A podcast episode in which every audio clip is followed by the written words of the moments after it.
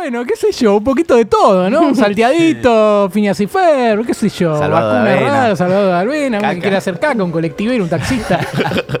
Un compilado hermoso, ¿no? ¿Cómo Que- te gusta generar context? Uy, Y sí. Solo para eso, se lo armó la cabeza porque quiere que te. Yo trabajo para eso, Es- obviamente. eso como la presentación de Out of Context, boludo. Tipo, Claro, es la presentación del autoscote. Bueno, eh, vamos a meternos con la estación, créase o no, ¿sí? Eh, porque suponemos que esto es por estaciones, ¿sí? Y porque cosas insólitas pasan en todas las semanas. El señor Tomás Capurro va a arrancar esta sección. Él no tiene nada que ver con lo insólito, nada que ver, ¿eh? Pero bueno, va a arrancar él. Cada día me va llevando más al extremo para no repetir el discurso. Está muy bien. Eh, yo decía que tenía que ver con lo que el viento se llevó. Bueno, en la mitad de un partido en Bolivia, un remolino suspendió el partido. Hay un vientito el chiquitito que. Y no, y no es Remolino Chávez. Claro, una- buen un apodo para árbitro. Iba a, boliviano. iba a decir, Un el, remolino Chávez. Chávez. Claro, es un remolino posta. Lo que más me divierte igual son los números de equipo, porque Juan Bolivia empe- esperás un Always Ready, Strong, ¿no? El partido entre el Chelsea y Chapecoense. Nada que ver. Totalmente random. Yo pensé que era una final de Mundial de Clubes, algo así, boludo. No, no, totalmente Claro, raro. evitemos Podía el ser, ¿eh? comentario de Chapecoense, la tragedia, ahí siempre la No, tragedia. no, que- No, Nadie no, le iba a decir no, ¿eh? No, no, la verdad que vos lo No, no, no, trajiste, es que no pude no hacerlo, por eso dije. Con No, eso no, no, no, con eso no se Con eso no se jode. Jode. Con eso no sabés que con eso no se jode, amigo, no sabés que con eso le no se jode. Hay cosas con las que no se jode, Sí, amigo.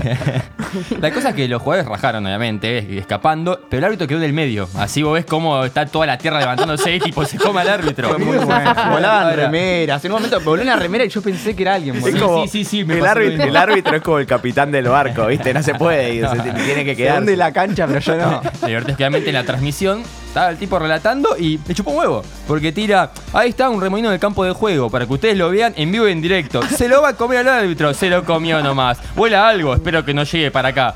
Así nomás. Lo pero- relató No, excelente. no. Porque. Obviamente, como siempre. No lo cante, no lo grite, mejor relata. Sí, sí. Sí, literal. Pero tenemos audio de esto. A ver, para antes Uh, del audio quiero que Olcata Julia una mini imitación de lo que podría ser cortito el tono. Porque el otro día le hicieron bárbaro. Da- dales el texto, Uh, dale el no sé el tono boliviano, boludo, Dale el texto. Claro, ese anteúltimo. Claro. Sí, no voy a hacer siempre. Para que pienso cuando fui a comprar algo a la verdulería o algo, no sé. Ah, Un saludo. eh. Para. Nos cancelamos uno por programa. Sí. Ahí está un remolino en el campo de juego. Para que ustedes lo vivan en vivo y en directo. Estoy haciendo un venezolano, boludo. Se lo va a comer al árbitro. Se lo comió nomás. Fuera algo, espero que no llegue para acá. Mándalo A ya, ver, a ver. a a ver. No sé, De retorno a través de la deportiva. Uy, ahí está un remolino en el campo de juego. Para que ustedes lo, lo vivan en vivo y directo. Se lo va a comer el árbitro, se lo comió más. Vuela algo, vuela una cosa más. Espero que no llegue por acá, hay que sostener todo lo que tenemos un árbitro y una en cosa más. nuestro lugar. El remolino, primera vez que estoy viendo un remolino en vivo y directo aquí en la deportiva.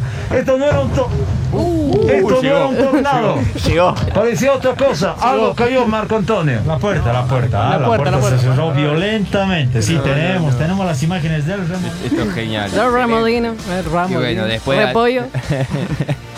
Y el título del final para cerrar esto antes que se desvirtúe es que Chapecoense obviamente se volvió a jugar el partido, se suspendió y ganó 2 a 0. Después de una tragedia, gana Chapecoense.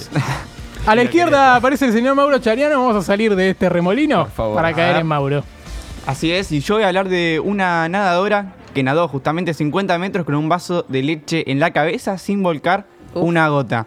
Se trata de la nadadora estadounidense Katie, Katie Ledecky, que demostró toda su destreza, recorrió una pileta entera con un vaso de leche en la cabeza y no se le cayó ni una gota. Y te voy a bancar porque eh, queda mucho más estético Katie Ledecky. ¿Sabés que no sabía cómo decirlo? No, no, pero pará, porque le dicen Katy. Katy Claro, como si ¿ves? fuera tipo. Si hacía Katy, de Catarina, Berazategui. Katy Carpeni. Claro. A, mí me dicen Katy, boludo. Claro, Bueno, a ver, no por te quería eso. insultar, Cata. Claro, Era no, por eso pero más que quedaría, nada. quedaría más estético Katie Carpena. Claro. Es como que wow. Pero bueno, Sí, verdad. Katy Carpeni. Esta muchacha es una auténtica máquina de ganar medallas. Solo nada crawl, así que le agarró la técnica y pudo controlar el vaso. Supo coronarse como campeona olímpica en 200, 400, 800 y 4 por 200 metros libres en los Juegos de Río 2016. Y llegó a Tokio como favorita en todas las competencias. En Tokio ganó oro eh, en 1500 libres y plata en 400 metros y relevo 4 por 200 metros. Necesito que vean el video porque la verdad, si lo buscan en las redes lo van a encontrar. Katie Ledecky se llama. Eh, busquen el video, se ve como se apoya el vaso, arranca de abajo. Claramente no va a saltar a la pileta con, con el vaso en la cabeza. A veces en este programa se hace lo de la bola de cristal y cada uno se pone a adivinar qué piensa el otro. Yo sé que está pensando John en este momento. Está pensando, ojalá que a Julián no se le ocurra hacer ninguna boludez con el vaso que tiene en la mano. Tipo, voy caminando hasta el baño con el vaso en la cabeza. O una pelotudez de esa. Seguramente está pensando eso. Y Si no lo está pensando, dice, ahora lo voy a pensar. Porque ojalá que no se le ocurra. Bueno, cambiamos de. Y bájela usted de pecho, señor Julián Abajo, tiene su abajo. curiosidad. Sí, la Federación de la Premier League va a limitar los cabezazos durante los entrenamientos, parece. Sí, por problemas neurológicos que generan los cabezazos, la Asociación Inglesa de Fútbol quiere limitar los golpes, los golpes que puede dar un jugador con esa parte del cuerpo durante las prácticas semanales. Lástima que Capu ya jugó varios años a la pelota y Sí, ya debe haber cabeceado 15.000 Sí, veces. sí, sí. Y bueno, está, está así como está. Eh, el comunicado recomienda no efectuar más de 10 cabezazos con fuerza en una semana de entrenamiento para proteger el bienestar de los jugadores y se aplicará a todos los niveles de fútbol de aquel país, desde la Premier League hasta la Superliga Claro, por eso en. Boca ya desde que, de que se- no tiramos los centros para que cabecee izquierdo de cosas, ya no cabecea para nadie. cabecear Capaz- a los jugadores. Están Porque están actualizadas. Están, Están actualizadas. Muy bien claro. Boca. Muy bien Boca. Como siempre, bien Boca.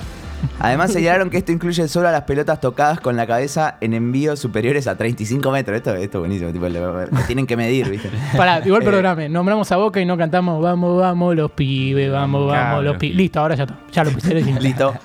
Eh, envíos superiores a 35 metros, centros, corners, tiros libres y saque de arco. O sea, tipo, todas de- esas jugadas. dejar de jugar sí, fútbol. podés cabecea. cabecear, no sé, nomás cuando te la tiran de, de al lado. Sí, sí. No, no tiene sentido. Un cabeza. Eh, por ahora, estas normativas no se aplicarán durante los días de partido. Claro. En 2015 en Estados Unidos prohibieron que los chicos menores de 10 años cabecearan pelotas y limitó la práctica en jóvenes de 11 a 13 para prevenir daños neurológicos durante la práctica deportiva.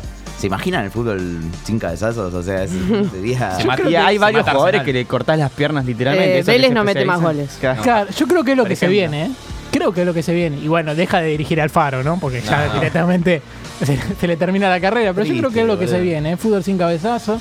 Un, y un vamos a. casquito se puede O si no, con límite de Sech, cabe- son todos ahora. Con límite de cabezazo, tipo, no, anulan el gol, no, porque ella había cabeceado. Ella había cabeceado, ella había cabeceado nueve veces. Doble No cabeza puede en el área, el primero vale, el segundo no. Dos vida. en el Garia son penalización. No, ¿te imaginas? Está bueno eso, boludo. Bueno, a la izquierda Cata, qué sé yo. Me hicieron acordar al el cartel de Crónica hace poco que dice: Último momento. Boca se convirtió en un almacén de barrio. Le robaron dos veces en una semana. No, no, no, no. Ahí va. Ay, me cabió, me ganó yo, hermano, boludo. Bueno, Fue como la chicharra último el momento. Boca se convirtió en un almacén de barrio.